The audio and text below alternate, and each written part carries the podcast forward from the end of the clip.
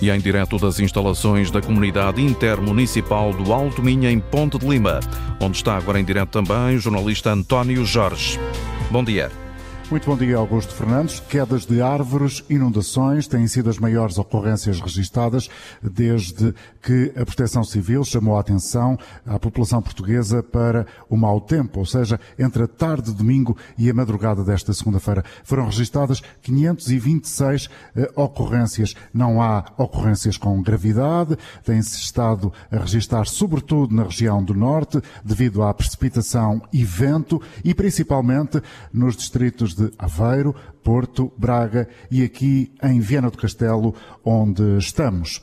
Vamos, ao longo dos eh, próximos minutos, contar com a sua participação, se assim o entender, para nos dizer quais são os erros do seu ponto de vista que considera mais comuns, erros que potenciam problemas como aqueles que temos estado a viver, sobretudo em Lisboa, na semana passada, problemas como inundações e depois outra uh, realidade dramática, sobretudo quando o tempo está seco e mais quente em Portugal, os incêndios. Estamos em Viana do Castelo, são meus convidados nesta edição de hoje uh, dois especialistas uh, desta área em temáticas diferentes, são nossos convidados na antena aberta o comandante dos sapadores de Viana do Castelo, António Cruz, licenciado em Engenharia da Proteção Civil, e também o arquiteto paisagista do Centro Universitário em vários estabelecimentos do ensino superior, o arquiteto Manuel Souza. Muito bom dia a ambos, muito obrigado por terem aceitado o convite e aqui estarem hoje. Senhor Comandante António Cruz, hum, alguma ocorrência significativa nas últimas horas em Viana do Castelo? Nada, tirando aquelas que são naturais, como quedas de árvores e algumas inundações, eh, até agora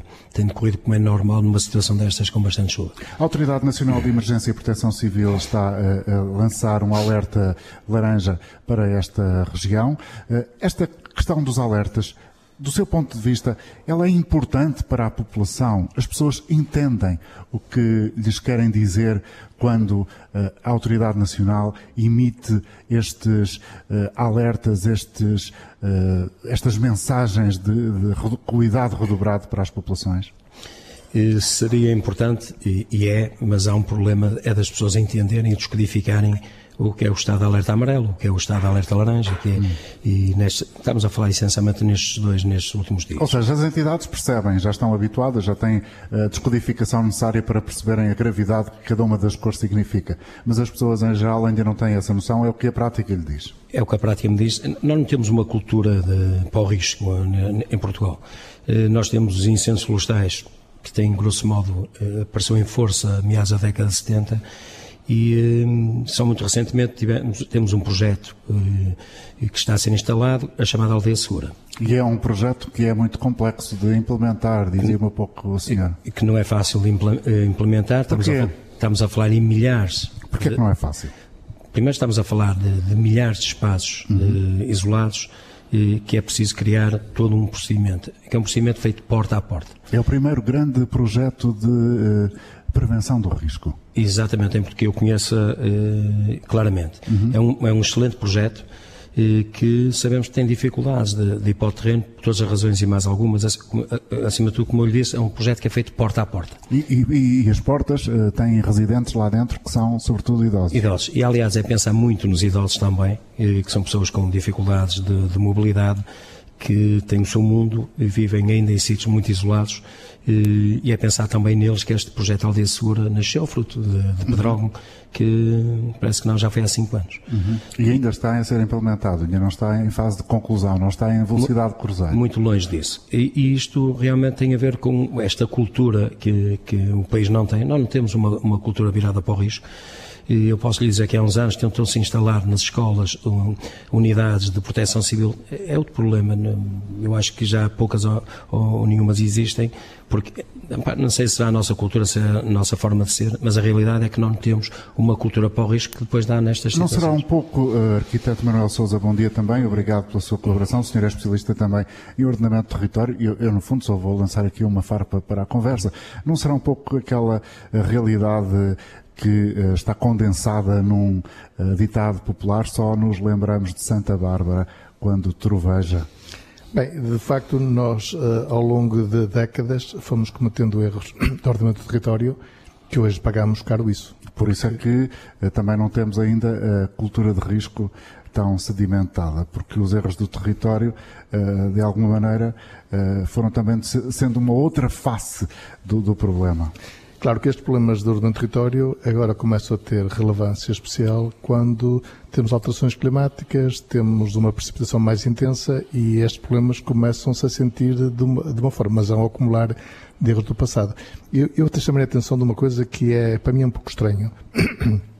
Ao longo dos anos foi-se fazendo regeneração urbana e muitas autarquias pelos país todo e foram substituindo os sistemas antigos que havia de, de, de, sarjetas laterais nas guias, em que dificilmente entupiam, porque elas eram altas e permitiam que as águas, com as folhas e com os detritos, todas elas seguissem para as linhas de água, foram substituídas por sistemas muito bonitos de drenagem, muito, muito estreitinhos, com grelhas. Parecem sistemas mais sofisticados, mas não são práticos. Não, não são práticos, não funcionam. As folhas tapam, porque geralmente no nosso clima as fortes chuvadas vêm geralmente no outono, na altura em que cai a folha, e portanto é natural que tínhamos que ter um sistema adaptado a, a, a essa realidade que é nossa, no nosso clima. Nós não estamos no clima tropical, estamos num, num clima mediterrâneo em que uma das suas características é a sua inconstância. Portanto, uhum. além de chover geralmente no inverno, temos essa realidade. E, portanto, temos aqui uma, uma alteração que foi sendo feita nas cidades. Não só a expansão urbana que foi impermeabilizando, mas muitas vezes os jardins tradicionais, etc., transformaram-se em espaços impermeabilizados eh, por designs mais inovadores, Ou etc. seja, uh, uh, tirou-se da nossa realidade o contacto direto com a terra e transformou-se esse contacto num contacto diferente, num contacto com o cimento, com outro tipo de substâncias que impermeabilizam aqueles solos e que impedem que haja absorção de água quando chove uh, pelos terrenos. É disso que estamos a falar. São vários fatores. Uh, por um lado, constroem-se parques de estacionamento que cortam lençóis freáticos e a fluência da água que corria muitas vezes na cidade, portanto, há, há obstáculos a esse nível. Estamos a falar de, de, de uma pouca cedência de, para o espaço verde, porque uma cidade ideal deveria ter na hora dos 40 metros quadrados de espaço verde por habitante. Temos cidades no mundo que têm mais do que isso. Curitiba, por exemplo, tem 60 metros quadrados por habitante mas o Porto andará pelos 13 ou por isso. Portanto, estamos a falar de, de facto de diferenças uh, muito grandes. E claro que depois isso, uh, não havendo infiltração de água nos lençóis freáticos, no verão vamos ter menos água para as árvores, etc. Para, mas, mas também vamos, vamos ter um, um, problema que é da escorrência superficial, que depois se acentua até porque muitas das cidades canalizaram já há muito tempo as linhas de água, o caso do Porto, Lisboa, etc. Mas canalizaram. Porque as cidades, quase todas elas estão construídas, foram erguidas nas proximidades de um leito de água, de um rio. Noutros tempos era fundamental, porque o abastecimento de água para as populações dependia disso, é? e desenvolvia-se, era a energia motriz para funcionar os moinhos, os engenhos de serra, toda a atividade económica, era o meio de transporte, eh, era o que levava também o esgoto, portanto, eh, fornecia tudo, portanto, acabava por ser, porque as cidades eram cidades pequenas e, portanto, a escala não se comparava com a escala que as cidades hoje têm nos tempos atuais e, portanto, as coisas eh, aumentou a dimensão e que aquilo que no, na outrora já era um erro, mas, mas é um erro que que era perfeitamente, uh, enfim, o, o, território comportava esse pequeno erro, agora a dimensão é outra, é? E os problemas atingiram outra dimensão. O arquiteto Manuel Souza dava conta aqui da alteração que foi feita com o decorrer dos anos, por exemplo, das sarjetas. O que é que, no seu trabalho de terreno, comandante António Cruz, dos sapadores de Viana do Castelo, tem vindo a encontrar ao longo dos anos? Constata-se muitas vezes, e é isso que provavelmente vai acontecer neste programa daqui a pouco, quando demos a oportunidade a alguns dos ouvintes participarem também nesta discussão, que há uma crítica recorrente, que é não é feita a limpeza, as sarjetas não estão limpas.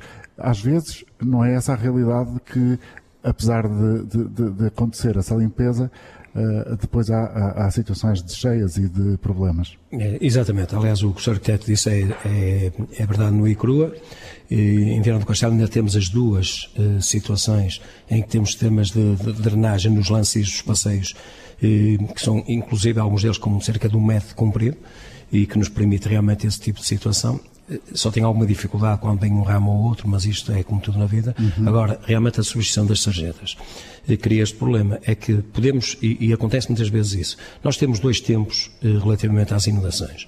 Temos a, o, o, primeiro grande dia de, de, grandes chuvas, que faz a primeira lavagem de tudo que é estradas, caminhos, e vai tudo, as folhas, a terra, muita terra, aliás, nós vemos nas inundações na televisão, nas caves, toda aquela lama preta.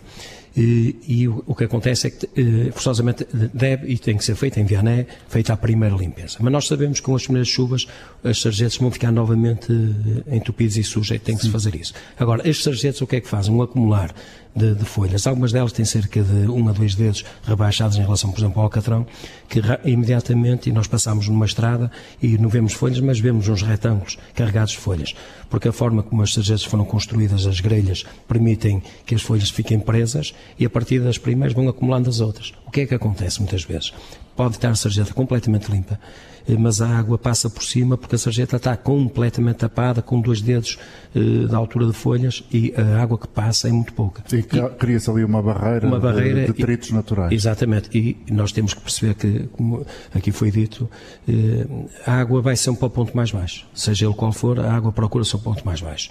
E há duas formas, ou vai por baixo, no subsolo, ou bem por cima. Nas cidades, o que acontece é que acabamos de fazer ribeiras, nas ribeiras naturais, que desta, cada vez existem menos, acabam por ser as próprias ruas eh, autênticas ribeiras, em que eh, a coluna d'água eh, que é eh, recolhida eh, de todo o lado e muitas vezes confluem em um ou dois pontos, depois temos estas situações. Agora, as sarjetas muitas vezes estão limpas, uhum. estão enceladas e a água continua o seu trajeto até se encontrar num ponto mais baixo e de uma grande acumulação de água. Arquiteto, quer acrescentar alguma coisa?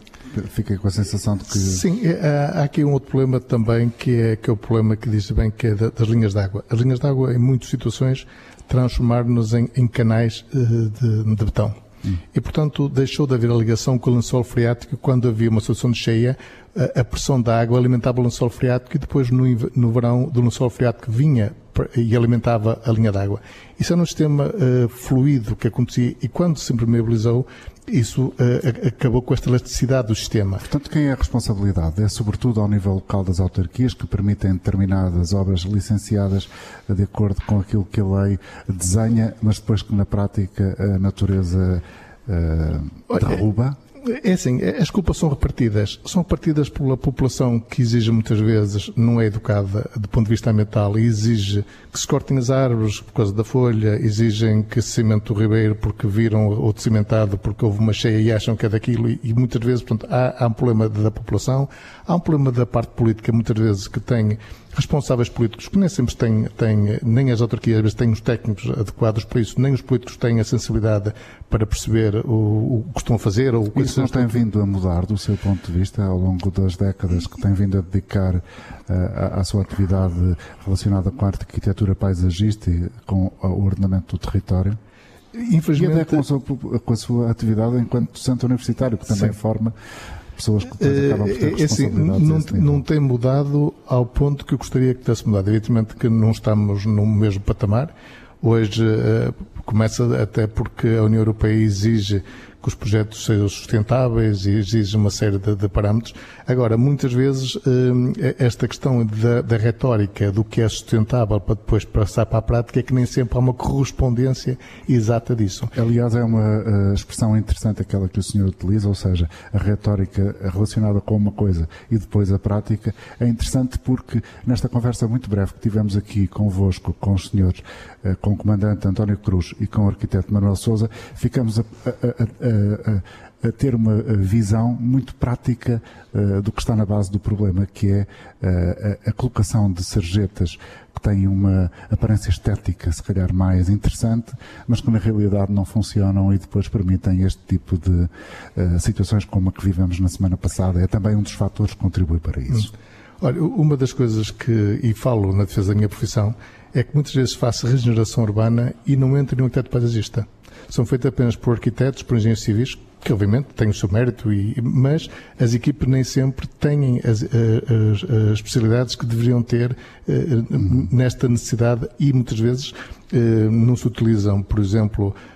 e, e, há até uma tendência de não criar árvores de grande porte, etc. Quando uma árvore de grande porte tem um efeito ela própria de redução da, da, da, precipitação. Porquê? Porque ela primeiro molha, depois fica a pingar e, portanto, prolonga no tempo. Se isto for, for multiplicado por muitas árvores, uma árvore sozinha não vai evitar uma inundação, mas diminui e, portanto, e muitas vezes era o que seria a conjugação de vários fatores, poderia evitar que uma maria se desse, retendo água montante, com maior permeabilidade, com maior urbanização, com, com um novo sistema de sarjetas, no total podia fazer com que o sistema funcionasse por si só. Vamos trazer mais vozes a esta discussão que está a acontecer em direto das instalações da Comunidade Intermunicipal do Alto Minho, em Ponte de Lima, com dois convidados aqui, nesta sala da Vila Moraes, um edifício histórico antigo, dentro da Vila de Ponte de Lima, a mais antiga de Portugal o arquiteto paisagista Manuel Souza e o engenheiro uh, especialista em proteção civil e comandante dos sapadores de Viana de Castelo, António Cruz. Alargamos a discussão aos ouvintes que, através do telefone, inscritos pelo 822-0101, uh, partilham também o que sobre esta matéria uh, têm a dizer. Vamos começar a primeira ronda, não muito longe daqui, com José Martins, que está a escutar esta emissão da Antena 1 em Braga. Bom dia e bem-vindo. Muito bom dia. Eh, pois, o que posso dizer ou até acrescentar é que a natureza cumpre os seus ciclos, faz o, o seu trabalho, entre aspas.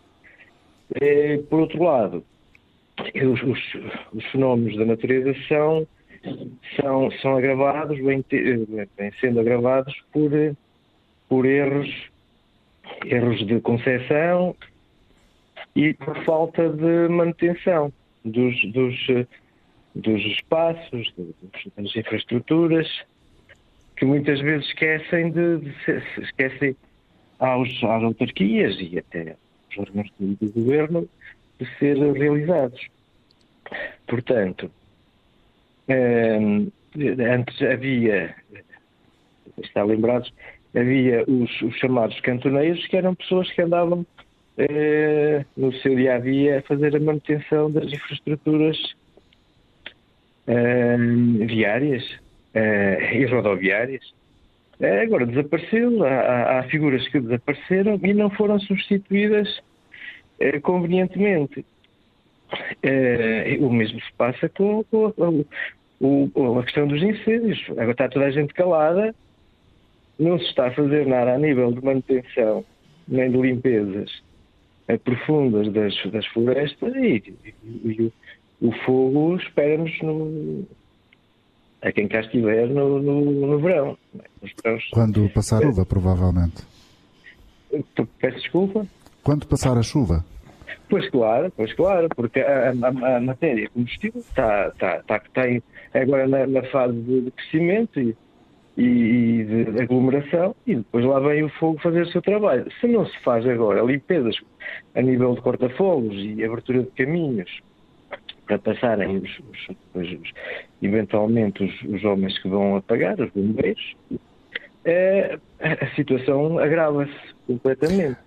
José Martins, muito obrigado pela sua colaboração, a ligar-nos a partir de Braga, a identificar aqui como erros mais comuns que potenciam depois uh, estas situações de que estamos a falar aqui, nomeadamente incêndios ou inundações, a falta de uh, mão de obra na prática, a manutenção das infraestruturas. Vamos escutar agora, a partir de Sintra, a opinião de Maria Salgado. Bom dia, Maria, bem-vinda a esta emissão a partir de Ponte de Lima. Vamos ouvir também a sua opinião.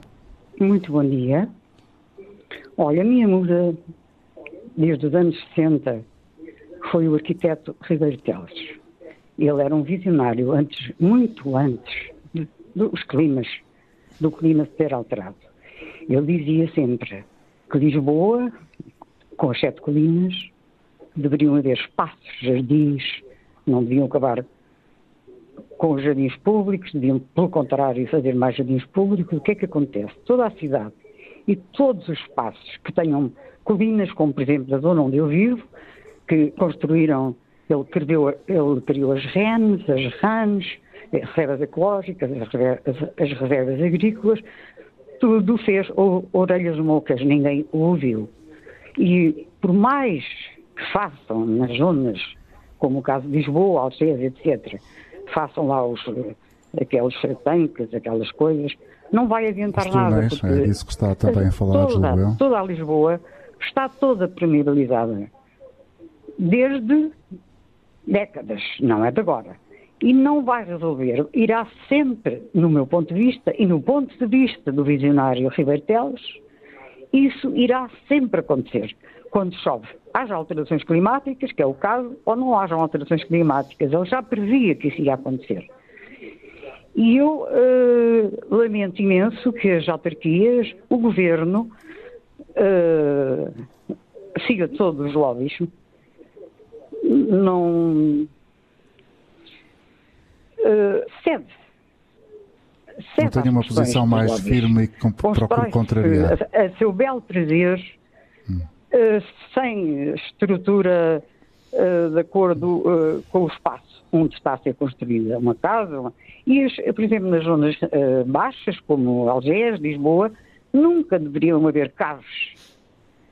Já, porque isso era, era- é previsível há décadas que isso eh, eh, vai acontecer. Mas uma casa, imagine num, num leite cheia, o que é que vai acontecer? Eh, fica inundado, Aquilo um que, resto de chão aquilo que já aqui foi dito nesta conversa, assim a água procura sempre locais mais baixos. Maria, muito obrigado por ter Olha, vindo. mas é que eu quero também Diga, diga. fogos. Acabaram com os vigilantes da natureza, Uhum. que eram importantíssimos. E, eh, e não substituiu nada. Portanto, como não há uma estrutura eh, para a, a floresta, não há, os- os- os incêndios vão continuar a existir, pelas alterações climáticas e pela mão humana, infelizmente, porque há verdadeiros assassinos da natureza. Portanto, não havendo uma estruturação a sério na, na floresta, os fogos vão, por mais que os bombeiros e os desgraçados dos bombeiros tentem eh, apagar os fogos, eh, é difícil porque não há espaços. Eh, é uma continuação de, de, de más culturas, do eucalipto, do, do pinheiro, do pinheiro bravo, etc, etc. Portanto, infelizmente, o nosso país, olha, temos um, os governos e as autarquias são uma treta, a maioria delas. Bom, com certeza que haverá algumas que tenham em consideração isso. Na costa alentejana isso acontece, eh, na zona de Grândola aquilo é um horror, era um espaço de eh, reserva ecológica, vão, estão a construir coisas para milionários que nem os portugueses p- podem lá chegar, e não há ninguém trave. No Ministério do Ambiente, não sei para que é que existe o Ministério do Ambiente. Não funciona. Maria, fica a E sua é, participação olha, com um este conjunto de observações é- que são é- é é certamente à importantes para a discussão que vamos a- adiantar eh, neste programa. Passamos ainda pela voz de António Coelho. Bom dia, António. Está a ligar de Ourique, certo? António Coelho, bom dia. Bom dia. Olha, realmente isto é um tema interessantíssimo e, em primeiro lugar, desejar um bom Natal a todos os ouvintes da Antena 1, porque estamos à, à- à beira do Natal.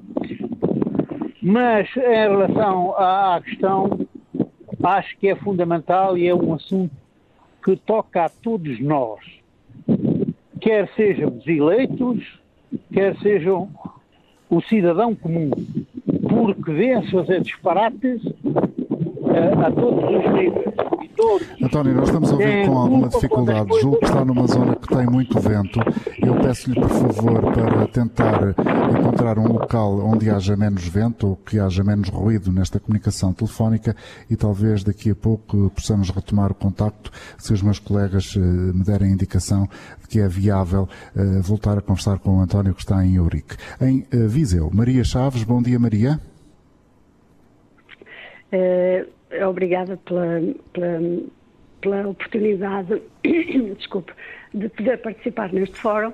Eh, eu não tenho muito a dizer além do que já foi dito. Realmente, hum, todos nós, nós temos um problema estrutural, acho, no país, porque nós todos cidadãos eh, devíamos contribuir e exigir que os poderes públicos fizessem alguma coisa. Nós somos muito amorfos.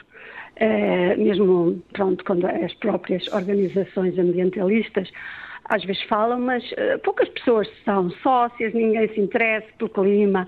Eh, quando, eh, o, o outono, por natureza chuvoso, eu sempre me lembro das cheias em Lisboa, desde pequenina. 69, houve uma grande cheta, morreram muitas pessoas, lembro-me assim mais ou menos.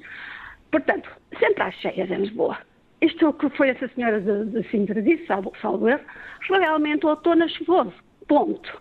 Temos que nos precaver. Sim. Ponto, quer, quer isso dizer que não, somos... que não, podemos fazer nada para prevenir? É, é evidente essa... que podemos fazer. É prevenir, como disseram os dois uh, convidados, convidados, que aí têm.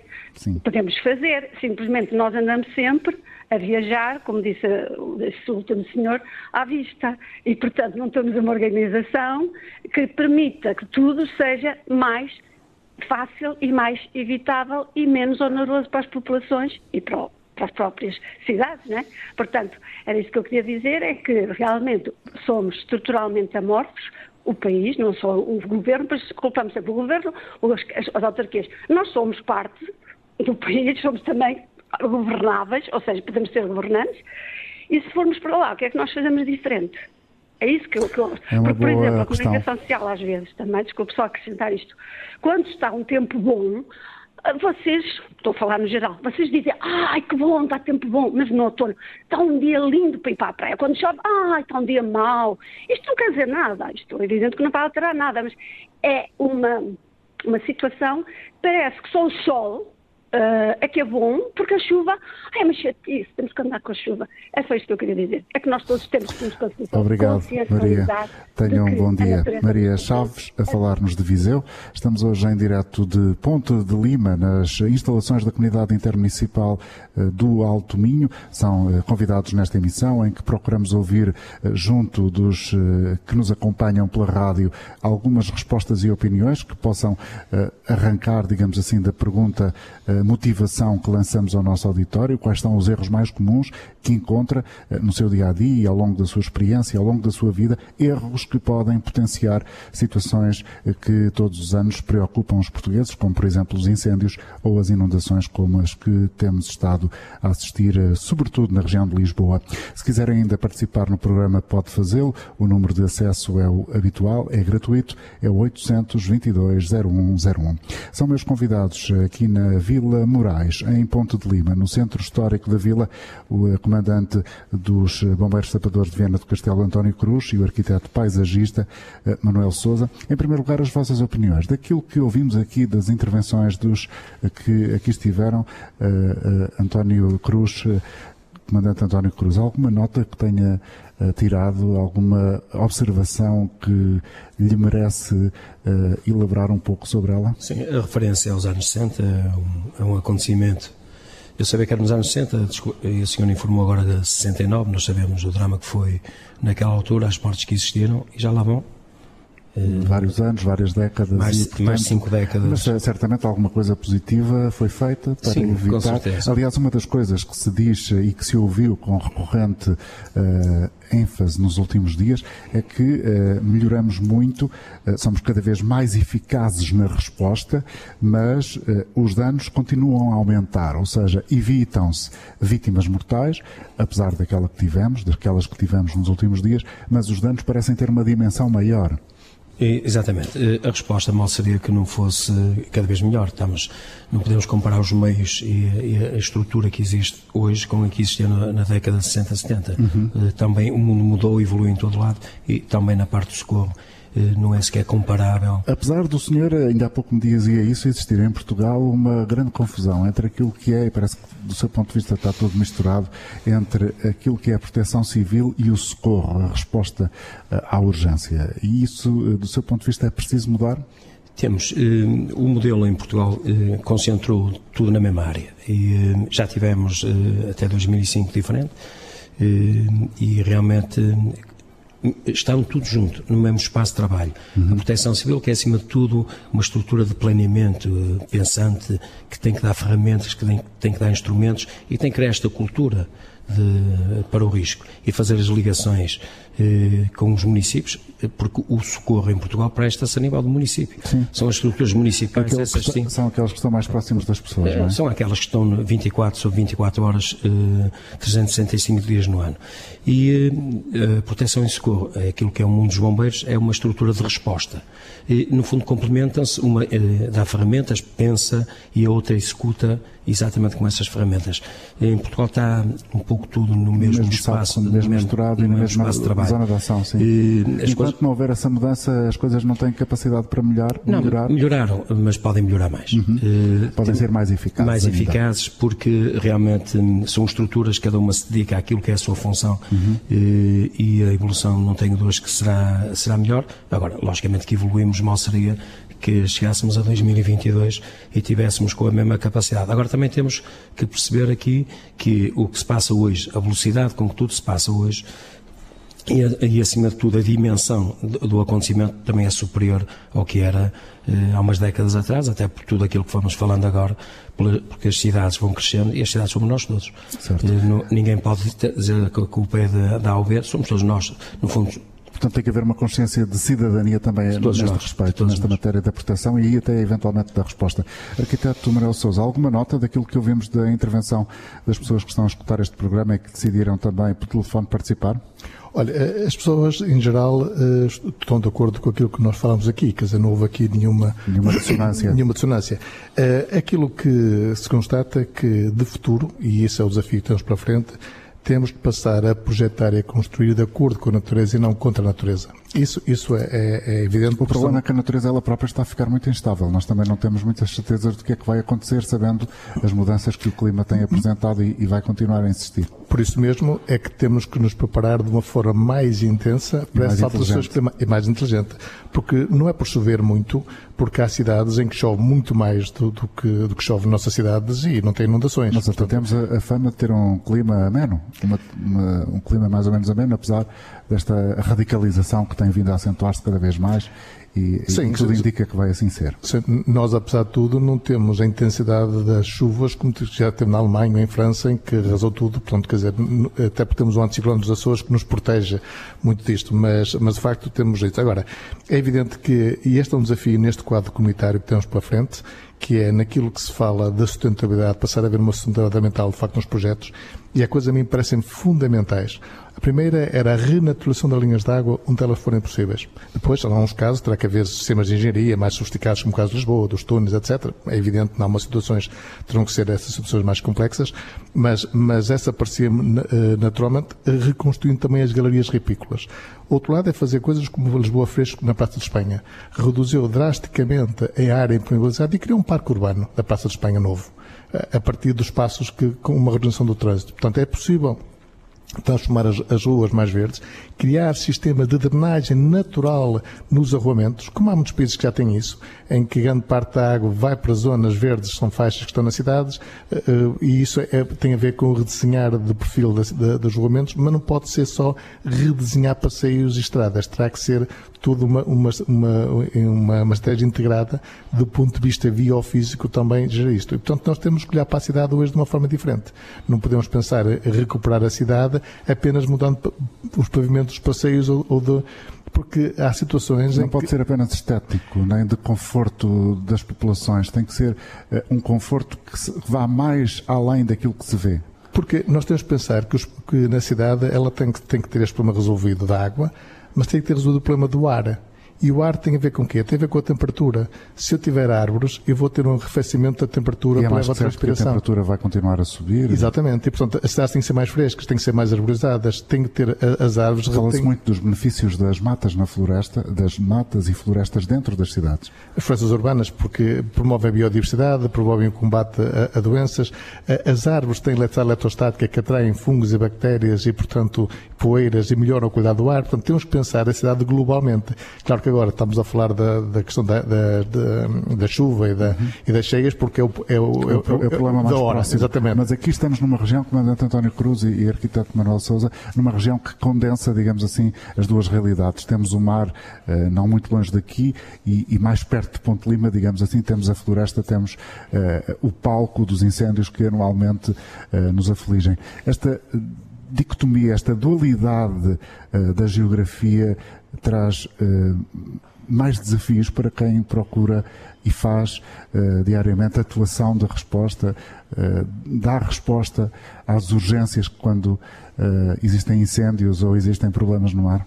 Claro que sim. Aliás, um incêndio em si pode provocar uma inundação. Nós estivemos há alguns anos em Viana, exatamente numa das freguesias, que essa encosta foi dizimada por um incêndio e mal vieram as primeiras chuvas.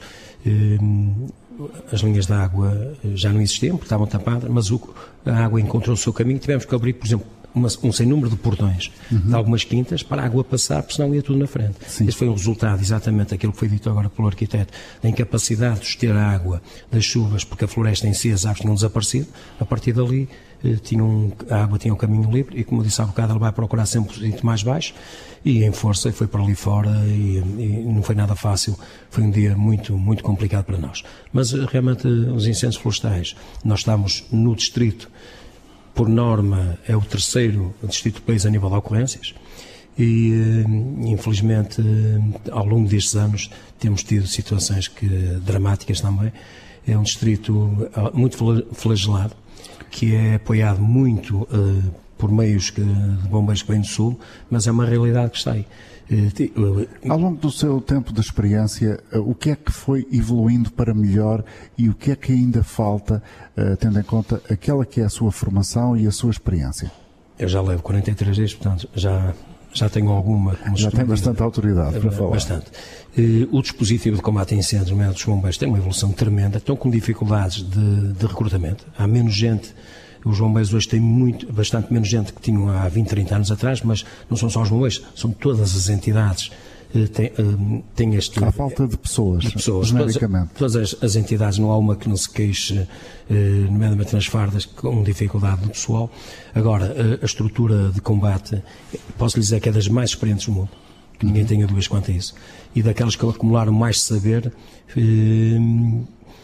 nós temos aqui ao lado a Galiza e eu posso lhe dizer que a Galiza tem quatro vezes menos ocorrências que o norte de Portugal, juntando. Eh, a Galiza tem à volta de 29 mil uh, quilómetros quadrados e fazendo a junção dos distritos a norte, porque nós temos que comparar aquilo que é comparável. Sim. Juntando os cinco distritos a norte, mais Viseu e Guarda, uh, a Galiza tem um quarto dos incêndios que, que esta região uh, norte de Portugal tem. Nós temos cerca de 8 mil, eles têm 2 mil. Mas a realidade é que uh, a área ardida por ocorrência apesar de termos o quadro das ocorrências, é menor em Portugal. Agora, isto tem um significado. Agora, que a floresta realmente, nós estamos aqui a falar, ela está a crescer. Eu ainda sou do tempo em que se andava quase na floresta descalço. Eu lembro de ser miúdo e à carreira do tiro aviano, aos gatilhos das granadas. E tínhamos dois problemas. Primeiro, tínhamos preocupado com o guarda florestal, tínhamos quase que fugir, que era quase proibido ir à floresta. Mas sabíamos que quase podíamos andar descalços na floresta a floresta estava completamente limpa. Na década de 60, 70 ainda se andava com muita facilidade. Hoje temos zonas na floresta que nós não conseguimos entrar. Eh, e esse é o, o, o grande drama. A falta de limpeza. A acumulação de combustível. dos terrenos. Que é o mundo, o mundo rural está a desaparecer. Nós sabemos que muitos do, dos espaços que eram agrícolas hoje são carregados de mato. Eh, eh, o espaço suscetível de arder cresceu muito em, em largas milhares de hectares no país inteiro, fruto do, do, do movimento que é, o mundo rural está, como nós sabemos, cada vez é, é menos e, e, a floresta vai crescendo, vai ocupando os seus espaços. Agora, o que, o que na realidade existe na, na componente florestal é um acumular de combustível enorme com cada vez mais dificuldades em o, o combate ser bem sucedido. Mas o que se passa cá, e temos de ser claros, passa-se em todo o mundo. Hum. Nós assistimos na, na, na Austrália há três anos o drama, o maior de sempre, eh, e temos uma referência que é, nomeadamente, a Califórnia, que atualiza todos os dias os chamados 20 mais. É os 20 maiores incêndios, os 20 mais mortais e os 20 mais destrutivos. É atualizado todos os dias e eh, do século passado já só lá restam dois. E já são todos deste século, século, século E a grande parte deles depois do incêndio de Pedrógão. Isto quer dizer alguma coisa. Por exemplo, o incêndio mais mortal dos Estados Unidos aconteceu sete meses depois de Pedrógão, onde morreram 85 pessoas. É que nós muitas vezes ouvimos e pensamos que o problema é, é só nosso. Não, isto é transversal ao país inteiro. O Alasca arde, Israel arde, está o mundo inteiro numa situação que é transversal a toda a gente e uh, eu posso lhe dizer que li, cheguei a ler um artigo na Califórnia que há três anos tinham 192 milhões de árvores para cortar, fruto de muitas razões, dos incêndios, das doenças, e estamos a falar de, uma, de, uma, de, uma, de um Estado americano, se fosse com 38 milhões de pessoas, fosse independente, acredito eu, seria a quinta economia do mundo. Por falar em mundo rural, arquiteto Manuel Souza, enquanto não houver mais pessoas, não é possível renovar uh, o nosso espaço menos urbano do território? É evidente que uh, se não temos pessoas no meio rural, uh, este, espaço vai ficar ao abandono. Uh, nós tivemos uma, uma alteração ao longo dos tempos da, da floresta tradicional, que era, Portugal era revestido de carvalhos genericamente norte a sul, os caducifólios a norte, os perennifólios ao sul, e foram sendo substituídas pelo pinheiro, pelo eucalipto, em que são, como diz o comandante, são espécies de crescimento rápido, que criam problema de incêndios, mas no, noutrora isso não era um problema porque as pessoas cortavam mato e usavam para camas os animais e, portanto, havia uma limpeza. O que aconteceu é que a floresta antiga já não existe e o que temos é essa floresta que veio ocupar o, o espaço dos cavalheiros. Mais agressiva, eh, eh, eh, mais, mais invasora. Mais combustível, mais combustível. Porque um eucalipto, um pinheiro arde é incomparável a, a, a, um carvalho. Um carvalho, um carvalho, mesmo num, num carvalhal, quando há uma descarga elétrica por um, por um relâmpago, muitas vezes o incêndio fica circunscrito, não, não se propaga. No eucaliptal ou no pinhal isso não acontece, não é? É difícil depois de sustentar.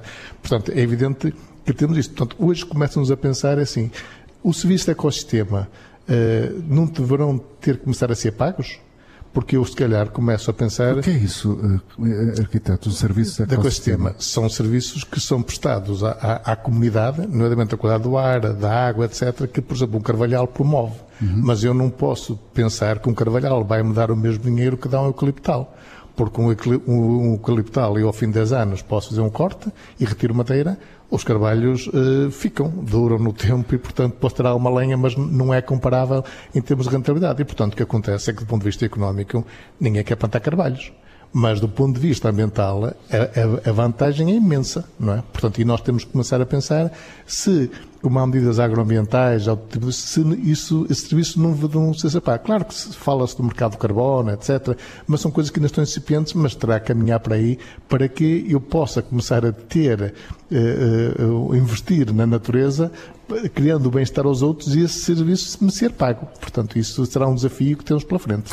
Vamos voltar ao contacto com os ouvintes e aqueles que se inscreveram e participaram e querem participar neste programa. Vamos começar por aqui. Nós estamos em Ponte de Lima, nesta emissão de hoje da Antena Aberta, e é onde está também Inês Fontes. Bom dia, Inês. Obrigado por ter estado a aguardar até agora. Bem-vindo ao programa.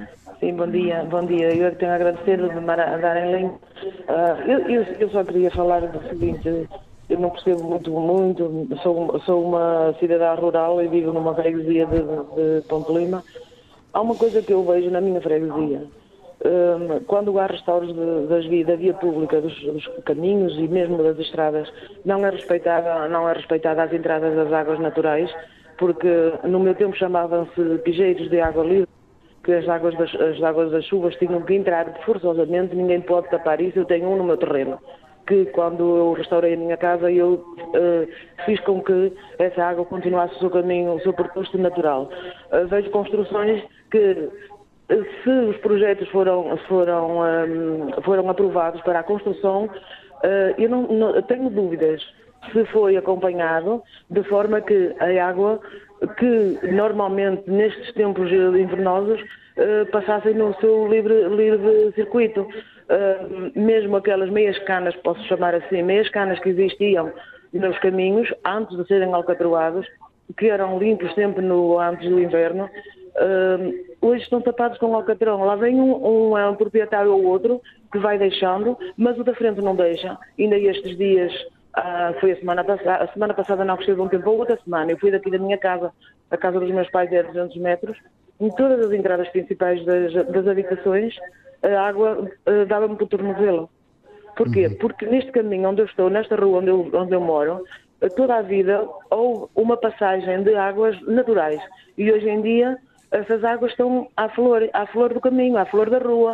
Uh, e, Ou seja, não, se, não, não, têm caminhos, não são absorvidas pelo solo, não porque as construções, as construções que foram feitas impediram. Exatamente. E depois, e depois tem uma agravante que que faz, faz o efeito de inundação nas habitações. É que as entradas principais, é, é, os caminhos são restaurados com o alcatrão, na próxima, na próxima reparação voltam a, a, a repor alcatrão em cima do alcatrão. Se eu tinha uma entrada principal para a minha casa que estava superior ao nível do caminho, hoje está inferior. Hoje está inferior. E não há forma de, de se poder parar a água, porque Uh, eu conheço, conheço, pessoas que dizem assim, ah, a água passava por aqui, eu fiz as obras, mas eu metia um cano, metia aqui na, a entrada da água é, é, o normal, mas o cano que eu meti para ela passar é metade do, do, do diâmetro. entendemos o ponto de vista, caudal, Inês, muito obrigado. Não, não, não cabe. E, não, e depois cabe, as, cabos, não, as cabos que são feitas, não é absorvido pelo, pela dimensão do cano, sim. Que enchem, metem bombas de água uhum. uh, para soltar a água para o caminho. Se é linha d'água, não pode aprovar um projeto com cabos, porque depois essas águas uh, venham para os caminhos. Uhum. Inês, obrigado por ter, ter, posto o dedo na ferida de uma das situações que de alguma maneira também já tinha sido aqui referida. A Inês Fontes a falar de Ponte Lima, deixamos no mapa. Raquel Silva, muito bom dia. Olá, bom dia António, está-me a ouvir bem? Perfeitamente. Ora bem, uh, a mim parece-me que há aqui uma certa irracionalidade geral uh, na gestão dos recursos naturais. Uh, e eu digo irracionalidade porque, pelos testemunhos todos que temos estado a ouvir, de especialistas e também de cidadãos comuns que, que vivem as realidades, quer dos incêndios, quer das inundações, parece-me que é tudo irracional. E, e de facto, eh, eu, eu pergunto-me a mim própria: quem é que toma estas decisões? Quem são estas pessoas que, por exemplo, autorizam em pleno século XXI que um edifício público, feito com o dinheiro de todos nós, impermeabilize 4 ou 5 ou 6 hectares de uma zona urbana? Por exemplo, um hospital é uma coisa feia e cinzenta. Por exemplo, um parque urbano, que se chama hoje parque urbano, eu, eu olho para aquilo e vejo ali uh, tudo menos um parque urbano. Vejo grandes extensões de relva e eu pergunto-me a mim, para quê? Os custos da manutenção da relva são elevadíssimos. Sabemos que é um sorvedor de água e de mão de obra e de máquinas a trabalhar. Quando nós sabemos que poderíamos plantar outro tipo de espécies, e porquê é que insistimos no erro? Isto é uma irracionalidade incompreensível. E isto é esperar que um dia as coisas se resolvam por si. Relativamente aos incêndios, a mesma coisa. Em relação ao, ao Governo Central e ao, ao Poder Local, eu lançava o desafio de ouvirem as pessoas que são especialistas. Ouçam as pessoas das florestas, ouçam os arquitetos paisagísticos, ouçam os engenheiros.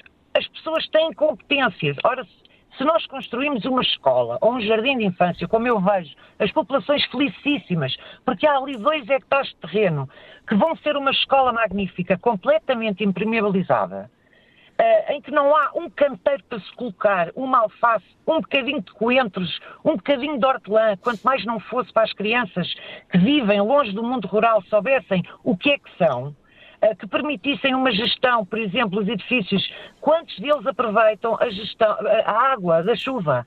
Quantos deles aproveitam a energia solar? Isto é uma irracionalidade completa e entristece-me muito que depois se tentem arranjar soluções uh, com a proteção civil, com os bombeiros, ah, e continuamos. O problema é de raiz. O problema é cultural. Nós fazemos a nossa casinha à beira-mar ou à beira-rio e por isso simplesmente não respeitamos uh, o ecossistema que está à nossa volta. Raquel, e pior, muito obrigado. Quem autoriza permite-nos. Obrigado, um bom dia. Obrigado, bom dia. Estamos a chegar ao final do programa. Peço desculpa ao José Rodrigues de Braga e também ao Ricardo Gonçalves de Portimão, que são ouvintes que estavam já em linha, mas infelizmente, e peço-lhes imensa desculpa por isso, não vamos ter a oportunidade de os ouvir. Estamos em direto de, de Ponte de Lima, nas instalações eh, da Comunidade Intermunicipal do Alto Minho, com dois convidados, Manuel Souza, arquiteto paisagista, e António Cruz, eh, comandante sapador eh, dos Bombeiros Sapadores de Viana do Castelo. Estamos a concluir o programa. Certamente que concordamos, julgo eu, quase com tudo que esta ouvinte final de Mafra disse. Arquiteto uh, Manuel Souza, para concluir o programa, qual é a ideia fundamental que gostava de deixar ao nosso auditório? Temos que planear uh, com inteligência. Uhum. E a inteligência é de uma forma sustentável do ponto de vista económico, social e ambiental. Portanto, se não tivermos este bom senso de, de projetar de acordo com a natureza, eh, vamos, vamos pagar muito caro a fatura para o futuro. Mas esse desafio é enorme, porque planear de acordo com a natureza é muitas vezes uh, tentar uh, contrariar aquele que é o interesse maior uh, dos interesses económicos e do dinheiro. Evidentemente que há alguns conflitos, mas por isso é que está o Estado. O Estado é o regulador, porque é natural que os empresários queiram e as empresas querem faturar e querem fazer dinheiro, mas, mas tem que haver um sistema de regulação e o Estado que lhe compete com as suas estruturas de, de licenciamento, quer a nível local, quer a nível regional ou nacional, pela legislação, pelo acompanhamento dos, dos, financiamentos ou pelos licenciamentos, que tem que regular, regulamentar isso. Comandante António Cruz, eh, do seu ponto de vista da proteção, da resposta a situações de emergência, o que é que gostava que pudesse acontecer a curto prazo? A muito curto prazo um, um projeto parecido com a Aldeia Segura eh, direcionado para este tipo de acontecimentos das, na, das inundações na malha urbana, que é isso que estamos a falar, porque elas inundações há muitos sítios, mas realmente aquelas que trazem um risco acrescido, infelizmente, as mortes, como vimos nestes últimos dias eh, na zona de Lisboa, eh, isso sim é que eu acho que é importante. Criarmos algo diferente, focado e direcionado para este tipo de situação e, acima de tudo, criar uma cultura nas populações, que tem que começar nas escolas, no, e é aí que tem que começar, que um, alerta as pessoas, porque há uma série de pequenos procedimentos que todos nós podemos ter, mas as pessoas muitas vezes não os têm, porque por isso simplesmente desconhecem-os, porque nunca ninguém lhes disse nada. Muito obrigado pela atenção de todos, agradeço aos convidados Manuel Souza e António Cruz por aqui terem estado. Foi a antena aberta a partir de Ponte Lima. Até amanhã. Tenha uma boa segunda-feira.